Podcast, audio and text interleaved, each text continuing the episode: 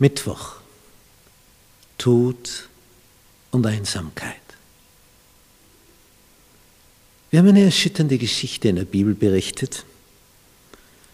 Aus Eifersucht heraus handeln die Brüder Josefs auf eine denkbar hässliche Art. Eigentlich unvorstellbar.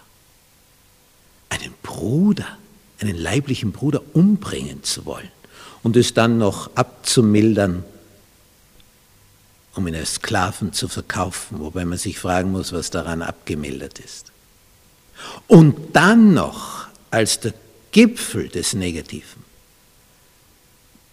die Jacke, die so viel Neid ausgelöst hat, der bunte Rock, den zu zerreißen, im Blut zu tauchen von einer Ziege, die sie geschlachtet haben, und dann dem Vater das zu servieren. Schau, das haben wir gefunden. Eine zerrissene Jacke. Erkennst du die vielleicht? Na klar, das weiß er, hat er selber für seinen Sohn angefertigt, für Josef. Und zu welcher Erkenntnis kommt Jakob? Blut auf der Jacke meines Sohnes, auf der zerrissenen Jacke meines Sohnes? Kein Zweifel. Ein wildes Tier hat ihn zerrissen und gefressen. Und Jakob betrauert den Tod seines Sohnes und das 22 Jahre lang. Und der schwierigste Gang für die Söhne von Jakob, für die Brüder Josefs, als die in Ägypten begreifen, wer das dort ist, der Vizekanzler, das heißt eigentlich der Kanzler, aber der Vizechef des Landes, eigentlich der, der alles managt, steht nur der Pharao drüber, aber der kümmert sich um nichts mehr, weil ja Josef alles macht.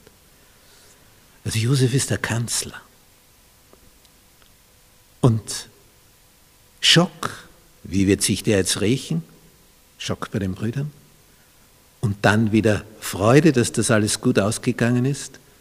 Aber jetzt, nach 22 Jahren, ich meine, wie sagen wir das zu unserem Vater? Warum ist Josef in Ägypten?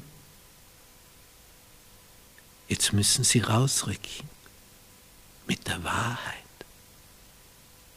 22 Jahre lang hat ihr der Vater getrauert, dass der feinste von all seinen Söhnen, der den edelsten Charakter hatte, dass der tot ist.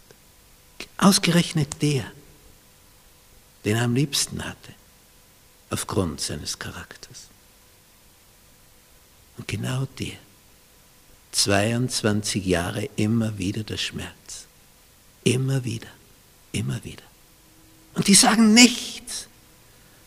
Ja, wahrscheinlich wäre der Schmerz noch größer gewesen, wenn sie vorher schon die Wahrheit gesagt hätten, wo man nichts ändern kann, weil der jetzt Sklave ist und du nicht weißt, wo er ist. Und dann müssen sie es bekennen. Und dann steht dort, als sie es bekannt haben, der Vater glaubte ihnen nicht. Er glaubt ihnen nicht. Denn er hat so viel erlebt mit ihnen. Er kann sich nicht vorstellen, dass das jetzt alles so ein gutes Ende hätte finden sollen. Ja, noch dazu ein Sklave, der der Kanzler wird in Ägypten. Das kann ja nicht sein. Ihr habt euch getäuscht, das ist ein anderer. Langsam reift dann das Ganze. Tod und Einsamkeit. Und Jakob